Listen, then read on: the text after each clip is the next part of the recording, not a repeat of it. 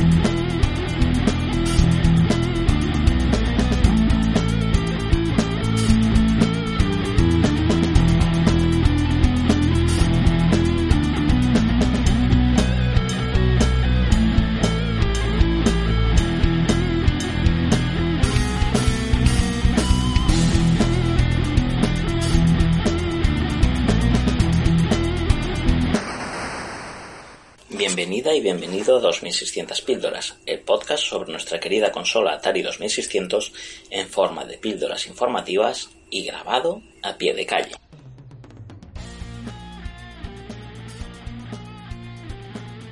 Wobbit es un juego de simulación agrícola con elementos del género shoot 'em up en el que el jugador controla a un personaje femenino llamado Billy Sue.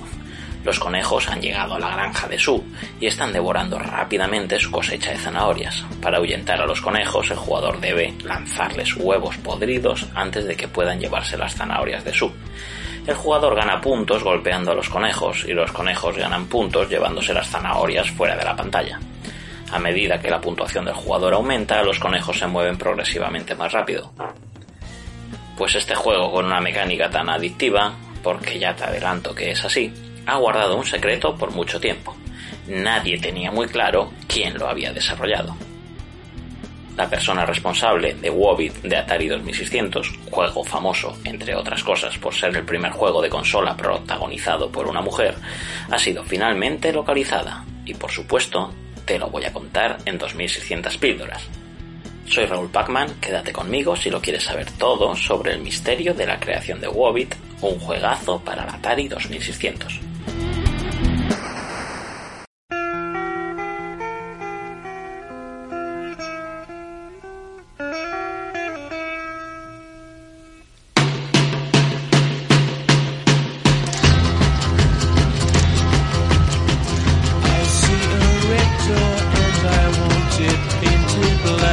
Principio de la década de 1980, la compañía Apollo, que desarrollaba juegos para la Atari 2600, recibió varias cartas de aficionados que sugerían posibles juegos que podían desarrollar.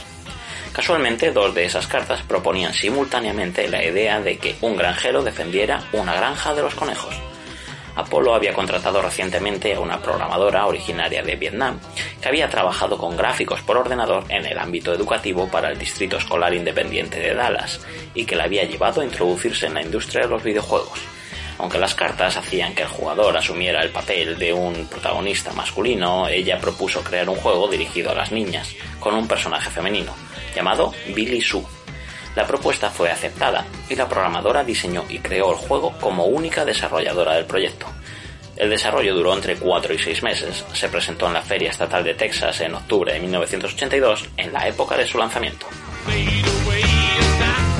Wobbit estaba listo y, hasta hoy, no se tenía claro quién lo había creado, pero la Fundación para la Historia de los Videojuegos ha encontrado por fin a su creadora, la programadora Van May, Van con V. Durante más de un año, la Fundación para la Historia de los Videojuegos ha tratado de localizar a la persona creadora de Wobbit, un juego de Atari 2600 lanzado en 1982 por la compañía desarrolladora originaria de Texas, Apollo, que ocupa un lugar interesante en la historia de los videojuegos. Es el primer juego de consola protagonizado por una mujer. Su creadora, cuyo nombre fue recordado erróneamente por antiguos colegas como una mujer vietnamita estadounidense llamada Van Tran, Van con nunca ha hablado públicamente de su trabajo. Al parecer esto se debe a que durante años nadie sabía su nombre real ni cómo contactar con ella. Gracias al trabajo de un detective de la Fundación para la Historia de los Videojuegos, ahora sabemos quién es. Van Mei, cuyo apellido de soltera era Tran, fue refugiada de la guerra de Vietnam, programadora informática y creadora de lo que muchos historiadores consideran uno de los mejores juegos de Apolo, Wobbit, en el que una niña defiende a su huerto de un ejército de conejos. La historia de Van May y el relato de cómo la Fundación para la Historia de los Videojuegos la localizó es realmente fascinante y se cruza con el volátil negocio de la informática de los años 80 y el mal mantenimiento de los registros de una época de empresas emergentes en quiebra. La fundación solo pudo descubrir su identidad investigando los casos judiciales relacionados con la quiebra de la compañía Apolo. May, al igual que muchos de sus antiguos compañeros, solo pudo asegurarse su último sueldo acudiendo a los tribunales. Esa demanda fue la pista definitiva para relacionarla con su juego. Gracias a ello, hoy puede compartir su historia.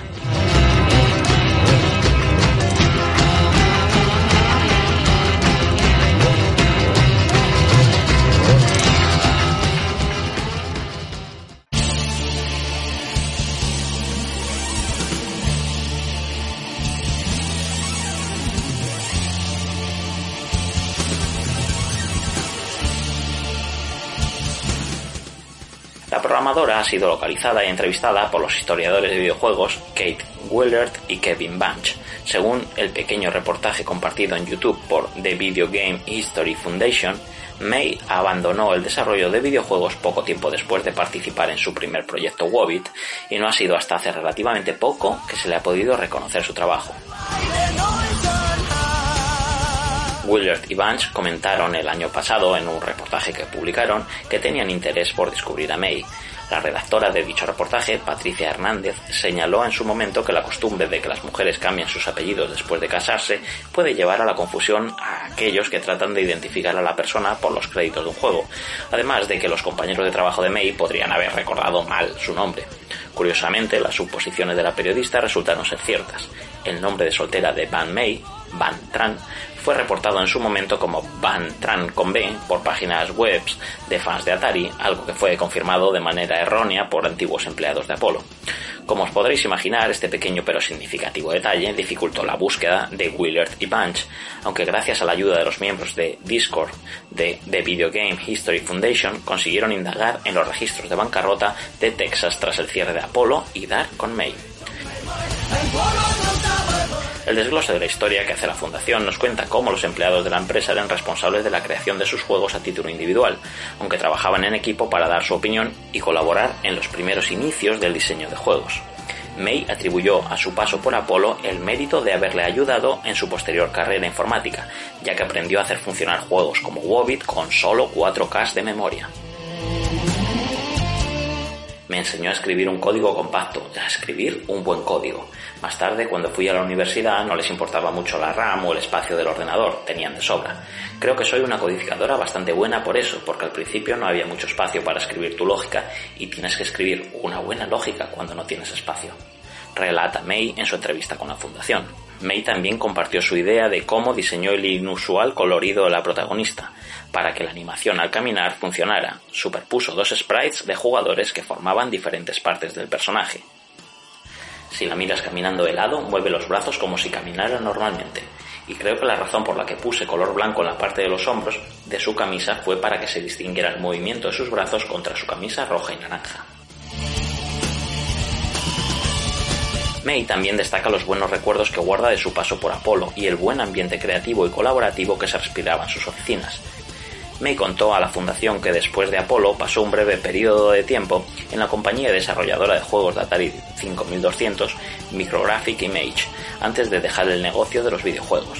Fue a la universidad en California y luego volvió a Texas para trabajar como desarrolladora de Oracle en una empresa francesa de telecomunicaciones. Ahora está en el sector bancario.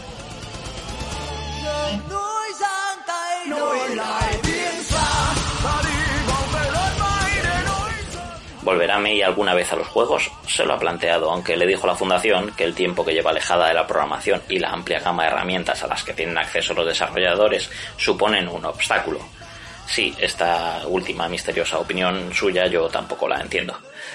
Como legado, el historiador de videojuegos Kevin Bunch describe Wobbit como colorido y probablemente uno de los mejores juegos que sacó Apolo. Los gráficos del juego han sido elogiados como refrescantes para su época, aunque se critica la jugabilidad por ser algo frustrante, sobre todo a medida que aumentaba la velocidad de los conejos. Wobbit fue el único juego que Van May desarrolló para Apollo, ya que la empresa se declaró en quiebra en noviembre de 1982. Más tarde trabajó en un port de Solar Fox para Atari 5200 para Micrographic Image, antes de dejar la industria de los videojuegos. Y hasta aquí el 2600 píldoras de hoy. Recuerda seguirme en la plataforma iBox, tanto en el canal de 2600 píldoras como en el de la Chus, donde se publican este y otro montón de podcasts que seguro que te interesan. Te recuerdo la importancia de que me digas qué te ha parecido este programa, y si habías jugado a Wobbit o si ya conocías este misterio y te lo habías guardado sin que lo supiera nadie más. Te agradeceré todos los me gusta o comentarios que me quieras dejar, algo que animará a que este proyecto de divulgación siga adelante. Saludos y nos vemos jugando.